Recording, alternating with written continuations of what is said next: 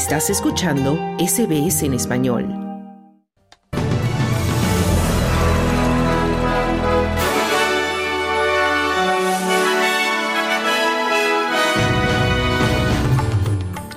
Gobierno federal insiste en mantener promesa de efectuar tres recortes de impuestos al cierre del año fiscal.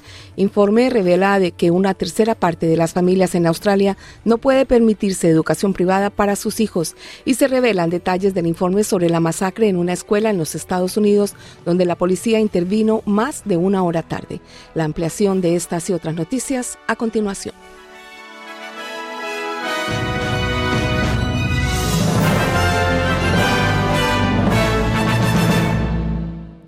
El primer ministro Anthony Albanese dice que el gobierno promete lograr en su etapa tres recortes de impuestos, donde los trabajadores obtendrán una reducción en su impuesto sobre la renta personal a partir del primero de julio. Esto a pesar de las advertencias de los economistas del impacto sobre la inflación y los llamamientos de los verdes para abolir el paquete de 313 mil millones de dólares. Los recortes de impuestos crearán un tramo impositivo único para los trabajadores que ganan entre 45 mil y 200 mil dólares al año. De igual manera, los trabajadores con ingresos superiores a 45 mil dólares se beneficiarán de los recortes de impuestos, pero las personas con ingresos altos recibirán las mayores ganancias. Albanese dijo a ABC Radio que los recortes de impuestos tendrán un efectivo positivo en medio de una crisis del costo de vida y no solo beneficiarán a los trabajadores mejor pagados. Uh, we think that uh, tax cuts, putting more money in people's pockets, uh, is a good thing. Creemos que los recortes de impuestos ponen más dinero en los bolsillos de la gente. Es algo bueno. Hemos sido responsables económicamente. Hemos producido el mayor superávit presupuestario en 15 años, decía Albanese, quien añadió que la investigación del gobierno, dirigida por el Organismo Australiano de Consumo y Competencia, es vital para ejercer presión a la baja sobre los costos de los comestibles. We're engaged in a war on inflation. Uh, Peter Dutton is engaged in a war. Estamos inmersos en una guerra contra la inflación. Parece que Peter Dutton está inmerso en una guerra contra Woolworths. En gran medida, uno de los problemas en este país es que tenemos un duopolio con Woolworths y Coles, y aparentemente él quiere que sea un monopolio, finalizaba el primer ministro. El ministro de Educación Jason Clare insiste en que el gobierno está haciendo todo lo posible para garantizar una educación asequible para las familias australianas. La declaración se produce cuando un nuevo informe revela que un tercio de los padres de familia en el país no pueden permitirse pagar el equipamiento escolar esencial como útiles y uniformes. La encuesta de Finder en 1039 encuestados también encontró que el 11% de los padres admitieron que tendrían que endeudarse para pagar los costos del regreso a clases. Claire dijo al programa Sunrise de Channel 7 que la financiación de las escuelas públicas era la respuesta para reducir los costos para los padres, ya que las matrículas de las escuelas privadas o independientes son uno de los mayores gastos. The, the big important things that we need to do this year is make sure that. Lo más importante que debemos hacer este año es asegurarnos de financiar adecuadamente nuestras escuelas públicas para asegurarnos de que tengan los recursos que necesitan para ayudar a los niños que se quedan atrás a ponerse al día, mantenerse y terminar la escuela. Para muchos padres, las escuelas públicas son su primera opción, de modo que ayudará con los costos, pero también garantizará que sus hijos reciban la educación que merecen, decía el ministro. Siguiendo con los estudiantes, los crecientes casos de uso de imágenes explícitas para chantajear a jóvenes han generado una advertencia a los padres y cuidadores a medida que las escuelas regresan a clases. La sextorsión es la práctica mediante la cual los delincuentes engañan o coaccionan a alguien para que envíe imágenes sexuales de sí mismos antes de amenazar con compartir esas imágenes a menos que se cumplan sus demandas. Los casos de estos incidentes van en aumento y la Policía Federal Australiana advierte del impacto, a menudo desastroso y enormemente estresante para quienes son objeto de ellos. Esas demandas pueden variar desde solicitar dinero hasta pedir contenido más gráfico o incluso favores sexuales.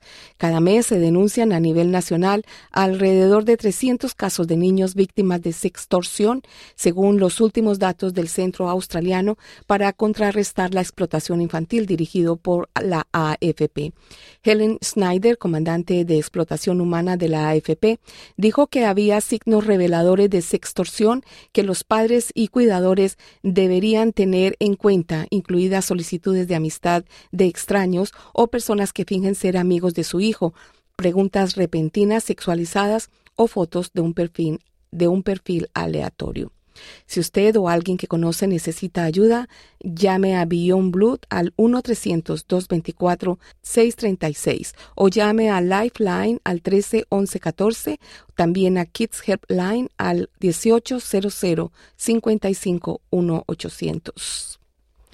En otras noticias, las autoridades australianas informaron que se incautaron drogas por valor de casi 130 millones de dólares después de que la policía atacara a importantes sindicatos internacionales en el sureste de Queensland en una operación que duró un año.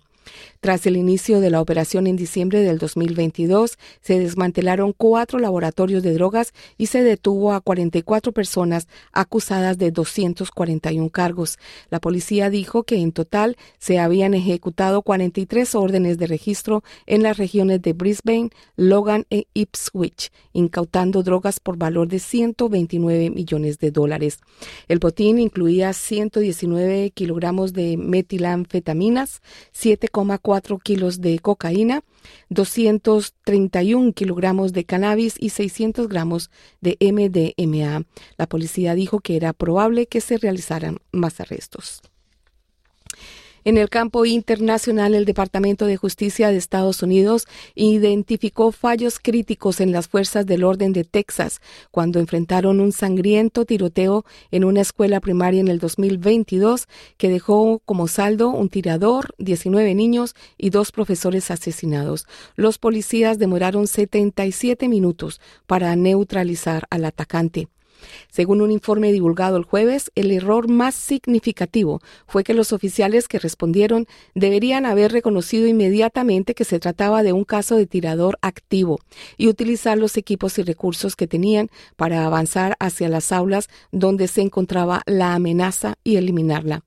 Recordamos que el 24 de mayo del 2022, un joven apenas mayor de edad, armado con un rifle de asalto AR-15, irrumpió en la escuela primaria Rob de Uvalde, al sur del país. Asesinó a 19 niños de entre 9 y 10 años y a dos docentes de 44 y 48 años.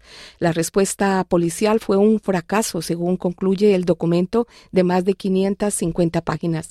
La policía de Uvalde fue cuestionada desde que se supo que esperó más más de una hora fuera de las aulas donde se produjo el tiroteo, mientras niños yacían muertos, agonizando o heridos en el interior.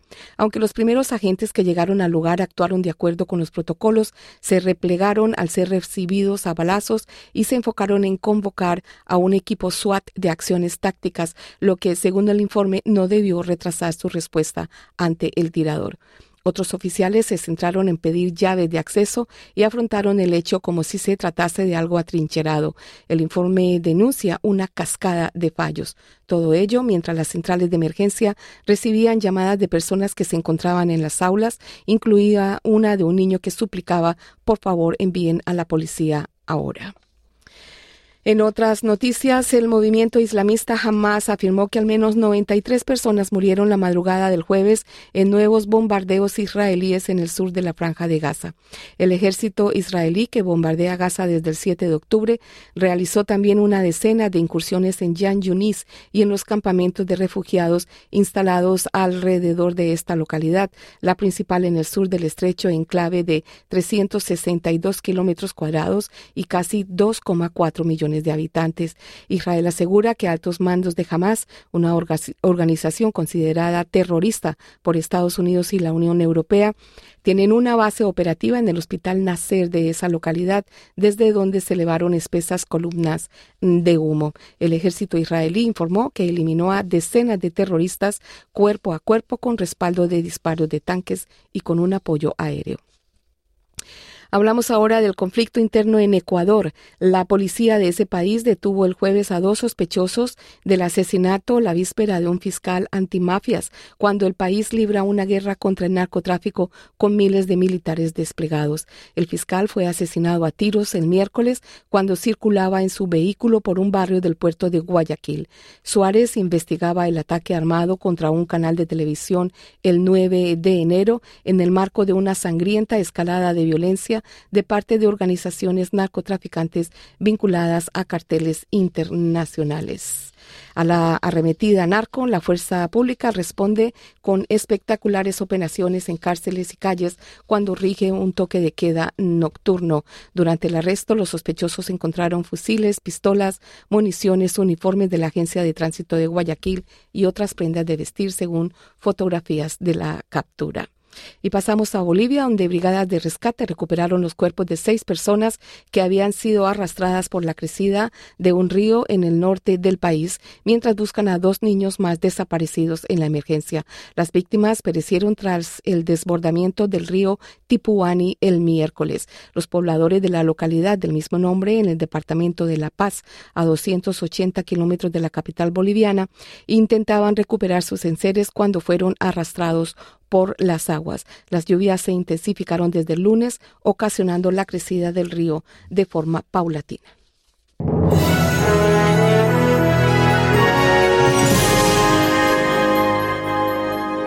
Y en el clima para esta tarde, Perth tendrá 28 grados de máxima y estará parcialmente nublado. Adelaida subirá a 28 y estará principalmente soleado. Melbourne tendrá 21 grados de máxima con posibilidad de lluvias condiciones similares en Hobart, también con 21. Canberra subirá a 27 y estará soleado. Sydney tendrá 29 grados, también soleado. Brisbane tendrá un par de lluvias con 33 grados de máxima y Darwin tendrá 32 grados con lluvias y posibilidad de tormentas. Hasta aquí el boletín de noticias de este viernes.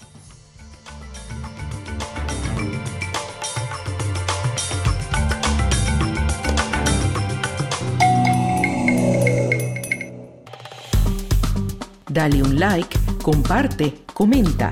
Sigue a SBS Spanish en Facebook.